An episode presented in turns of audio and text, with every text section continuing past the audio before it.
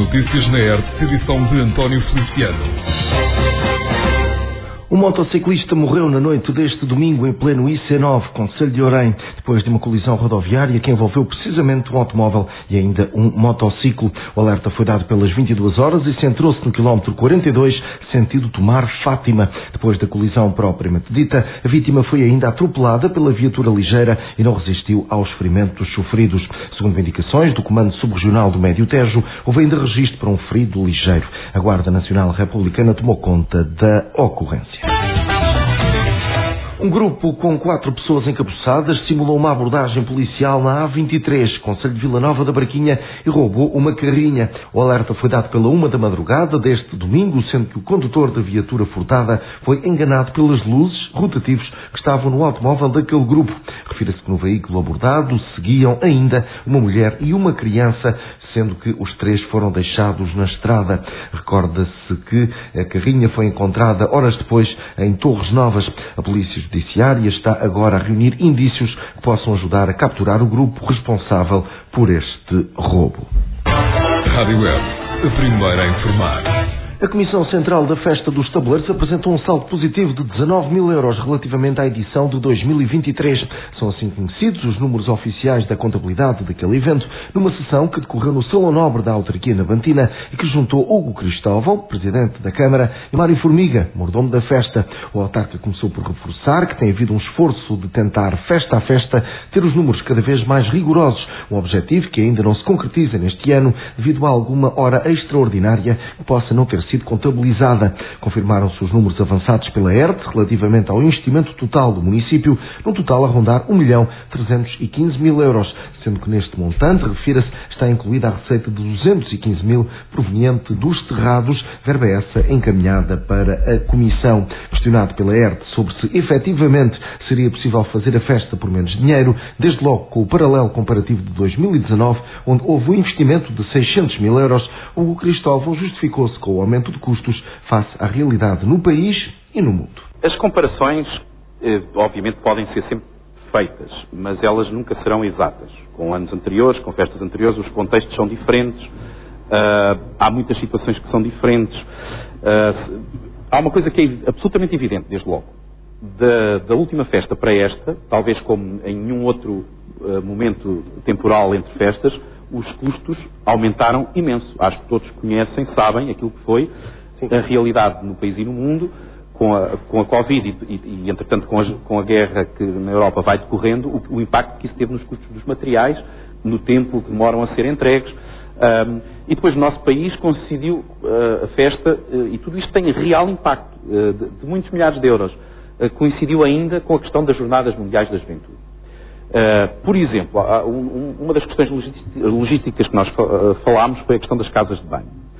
As casas de banho aumentaram, eu não sei, para aí uh, 300 ou 400% os custos em relação à, à, festa anterior. Claro, não foi só pelo custo, foi porque efetivamente nós aumentámos o número de casas de banho e também a tipologia delas. Uh, mas uh, teve de facto muito a ver com esse, com esse, com esse preço, do, do, do, com esse custo.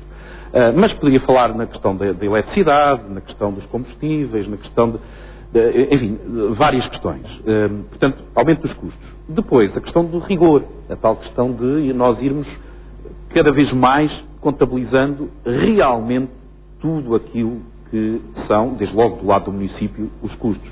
Todos sabemos, eu, eu, eu quando estava na oposição dizia muitas vezes, isto não era criticar a festa, era apenas uh, na questão do erário público, sublinhar isso. Por exemplo, a questão dos custos com o pessoal. Só, eu diria que só com esta governação, e não quero aqui de forma nenhuma politizar isto, mas pronto, só, nos, só nas festas mais recentes é que começou a ser contabilizado. Seguiu-se o mordomo Mário Formiga, que confirmou um conjunto de receitas na ordem dos 909 mil euros, onde se incluem as transferências da Câmara, a balançar com custos de cerca de 889 mil, ou seja, com um diferencial na ordem dos 19 mil, valor que aumenta se se tiver em consideração a lista de material que irá estar disponível para a próxima edição.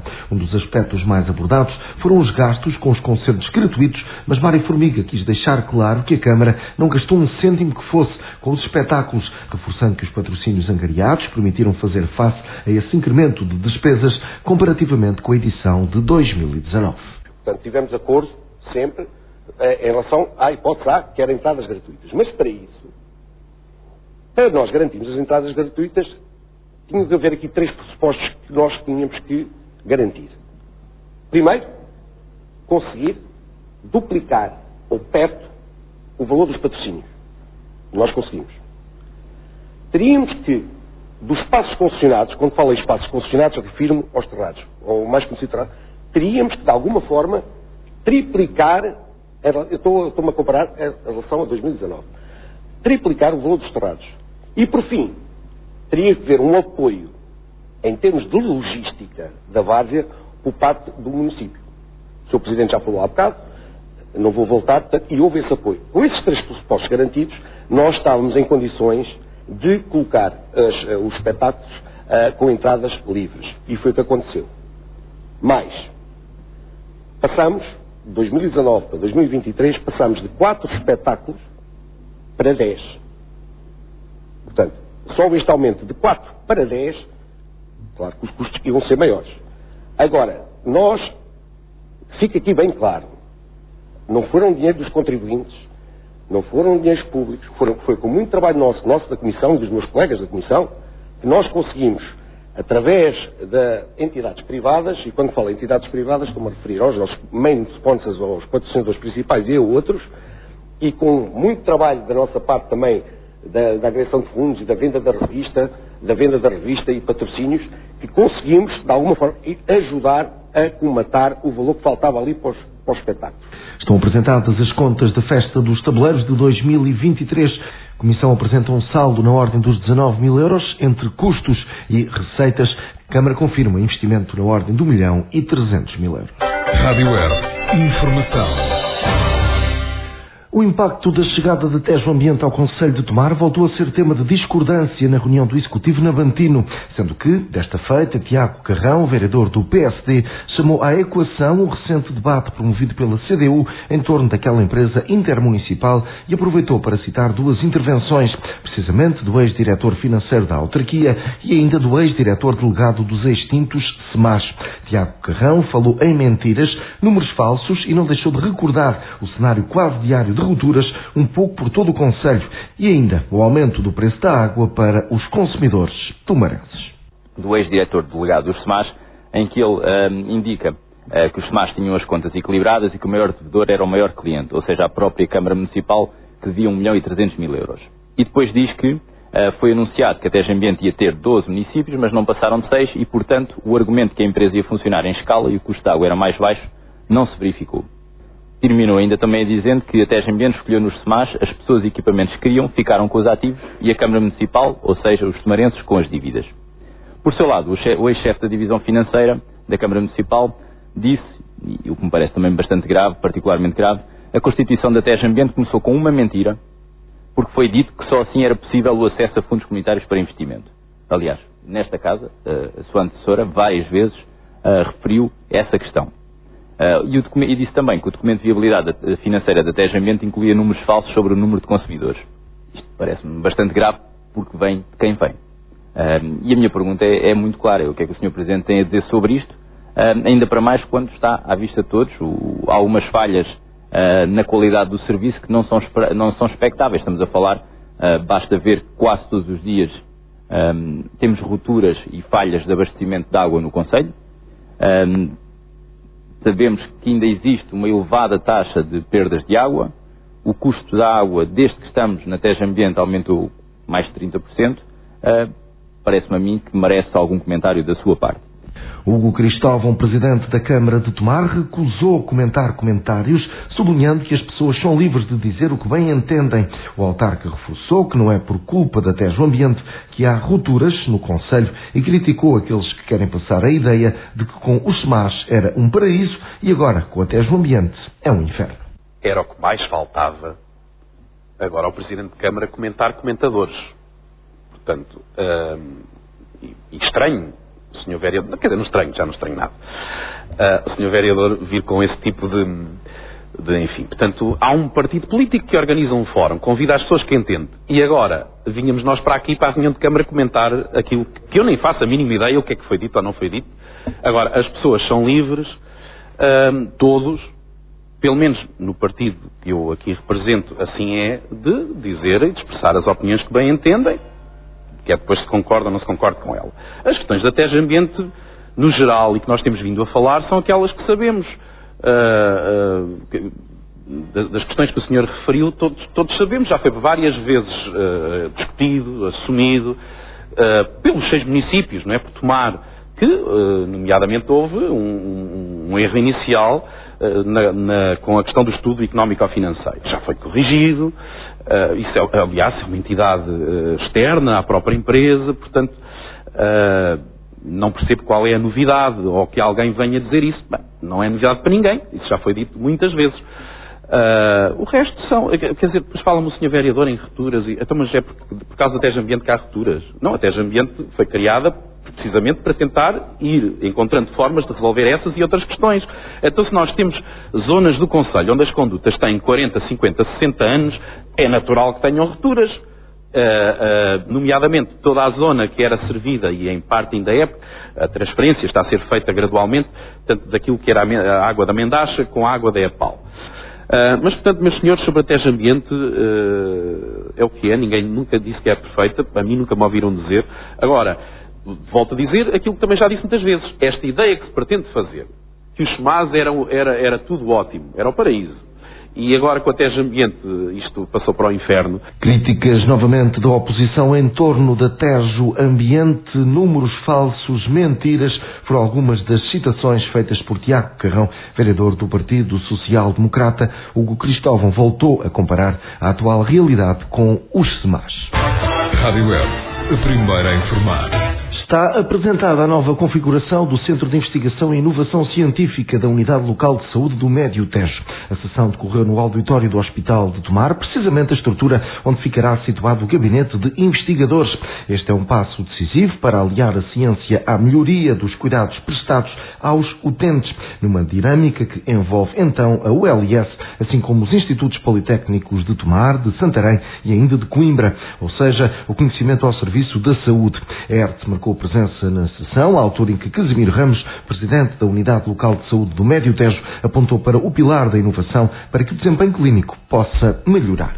Este centro de investigação tem como fundamento da sua criação a necessidade, e que consideramos fundamental nos dias de hoje, se calhar foi sempre assim, vai ser sempre assim no futuro, de uh, existir um pilar de inovação para que o desempenho melhore.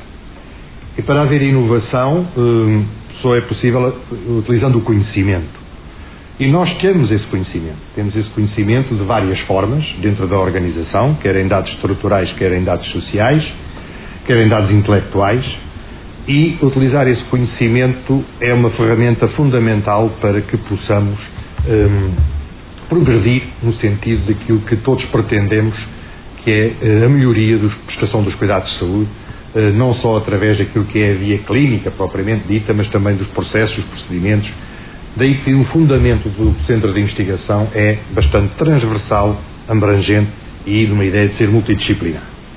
Eh, daí que, no momento, acolhe todo o profissional que, que queira investigar na área da saúde, mas desde a gestão, à enfermagem, à clínica, à bioquímica, enfim, a todas as áreas. Hugo Cristóvão, presidente da Câmara de Tomar, não escondeu a satisfação pela centralização do centro no território nabantino, aproveitando a oportunidade para elogiar o papel da ULS Médio Tejo e ainda do IPT. Sim, para o município e para a autarquia um, um grande regozijo, naturalmente, que esta iniciativa uh, decorra, naturalmente que, por um lado, enfim, o Centro Hospitalar do Médio Tejo é para nós uh, uma instituição importantíssima desde logo pelo serviço que presta, e agora com esta nova realidade também da, da, das unidades de saúde locais, uh, eh, portanto, com no, no, o serviço que presta às nossas populações, uh, mas depois também enquanto espaço uh, de conhecimento e de promoção desse conhecimento e associado a outra importantíssima instituição que é o Instituto Politécnico, até por via dos postos de trabalho que quer uma quer outra uh, enfim, são, são, responsáveis, obviamente que são uh, duas importantíssimas instituições do, do nosso território. Carlos Cortes, bastonário da Ordem dos Médicos, foi uma das individualidades a marcar presença na sessão. Ele que está há muitos anos nos quadros do centro hospitalar, precisamente na área da patologia clínica. Agora, enquanto dirigente, elogiou esta aposta. A investigação básica, a investigação clínica, translacional, tem que ter aqui um ponto final que é o doente. Nós fazemos investigação não propriamente para nos divertirmos, não propriamente para termos aqui, enfim, uh, pontos de ocupação, mas esta investigação, isto é que é o verdadeiramente relevante naquilo que está a ser criado oficialmente hoje, é para melhorarmos as condições dos nossos doentes, para melhorarmos a condição da medicina que é praticada, a condição dos cuidados de saúde que são praticados na ULS do Médio Tejo e fora da ULS do Médio Tejo. Isto é um contributo para melhorarmos o Serviço Nacional de Saúde. É um contributo para melhorarmos a saúde em Portugal. E por isso, é um contributo para melhorarmos a vida das pessoas. E é para isso, verdadeiramente, que é criado o Centro de Investigação e Inovação Clínica da ULS do Médio Tejo. Este, este objetivo, esta finalidade, nunca a podemos perder. Está apresentada a nova configuração do Centro de Investigação e Inovação Científica da Unidade Local de Saúde do Médio Tejo. A estrutura ficará centralizada em Tomar. Comando Distrital de Leiria da Polícia de Segurança Pública confirmou em comunicado a detenção de dois homens com 32 e 37 anos de idade por tráfico de droga, tendo sido apreendidas 35 doses de MDMA, 12 de AX e 8 de cocaína que se destinavam à venda junto do público que participava nos festejos carnavalescos. Os indivíduos foram presentes à autoridade judiciária competente, tendo-lhes sido aplicadas as medidas de coação de termo de identidade e residência e constituição de arguídos. No curso desta ação policial foi detido um outro homem com 37 anos de idade para cumprimento de pena de 72 dias de prisão após decisão judicial transitada em julgado pelo crime de condução sem habilitação legal reincidente.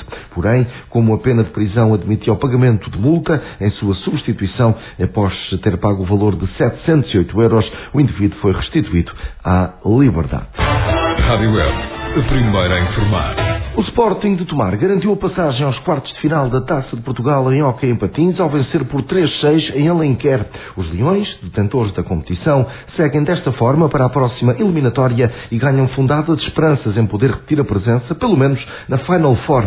Ainda assim, convém recordar que os tomarenses irão defrontar fora de portas o vencedor do embate entre Ribadaf e Futebol Clube do Porto. Desta ronda, registro para a eliminação do Famalicense aos pés do Candelária de segundo escalão. Recordar então os resultados destes oitavos de final. São Joanense 1, Sporting 3, Benfica 8, Juventude Passense 5, Candelária 5, Fomalicense 2, Parede 0, Hockey de Barcelos 3, Alenquer Benfica 3, Sporting de Tomar 6 e o Turquel 1, Oliveirense 4 a 21 de fevereiro. Joga-se a Académica de Espinho Hockey Clube de Braga. E no dia 6 de março o Ribadave Futebol Clube do Porto. Rádio. Informação. O União de Tomar não teve argumentos para evitar nova derrota, desta feita na deslocação à Marinha Grande, onde perdeu por expressivos 5-1 em jogo da 20 jornada da Série C do Campeonato de Portugal. Os navantinos estão de malas feitas para o Distrital e numa altura em que a prova está na reta final ainda não conseguiram ganhar um jogo fora de portas, algo que ajuda a explicar este último lugar. Se os tomarenses estão a caminho da descida, o União de Santarém está a caminho da subida. Os escalavitanos são líderes isolados numa marcha imparável rumo à Liga 3. Vamos aos resultados. Série C, Campeonato de Portugal, 20 jornada. União de Santarém 3, Alverca B 1, Mortágua 2, Sertanense 1, Marinhense 5, União do Tomar 1, Peniche 1, Fontinhas 1, Gouveia 2, Lusitânia 2, Benfica de Castelo Branco 1, Rabo de Peixe 2 e Sernache 1, União 1919 1. Na frente, União de Santarém, 40 pontos. Segundos, Lusitânia e Marinhense com 36 37,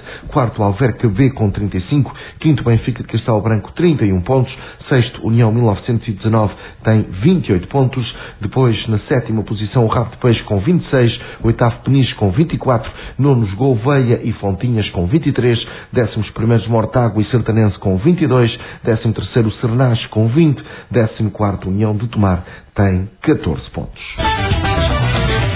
É oficial. O comboio do título tem quatro ocupantes e dentro deste lote irá sair o futuro campeão distrital da primeira divisão da Associação de Futebol de Santarém. É esta certeza que saiu da vigésima jornada. O Abrantes e Benfica, por exemplo, resistiu ao primeiro teste colocado à condição de líder e bateu o Amiense. No grupo dos segundos, o Fátima bateu o Salvaterrense, Fazendense deixou o Samora Correia fora do tal comboio e o Ferreira do Zezer também lembeu as feridas da última derrota e continua de olhos colocados no primeiro lugar. Na luta pela fuga descida, Vasco da Gama e Forense estão quase, quase no caminho de regresso, enquanto o que o Oriense foi goleado em Torres Novas e também continua com a corda ao pescoço. Vamos aos resultados. Vigésima jornada, Forense 0, Ferreira do Zezer 4, Samora Correia 1, Fazendense 2, Abrantes e Benfica 2, Amiense 1, Alcanenense 4, Vasco da Gama 2, Cartacho 0, Mação 2, Torres Novas 5, Oriense 2, Fátima 1, Salvaterrense 0 e Coruchense 3, Mussarriense 1. Na frente, Abrantes e Benfica 44 pontos, segundos Ferreira do Zezer, Fazendense e Fátima com 43, quintos Coruchense e Samora Correia com 33, sétimo Torres Novas com 32, oitavo Mação tem 31, nono Alcanenense com 28, décimo Cartacho 26, décimo primeiro Salvaterrense com 25, décimo segundo Mussarriense com 22, décimo terceiro Amiense com 19, décimo quarto Oriense com 15, décimo quinto Forense 9 pontos, décimo sexto e último o Vasco da Gama com 1 ponto. Rádio Web, a primeira a informar. Concluímos assim mais esta edição. Continue desse lado. Estas e outras notícias em www.radiocultura.pt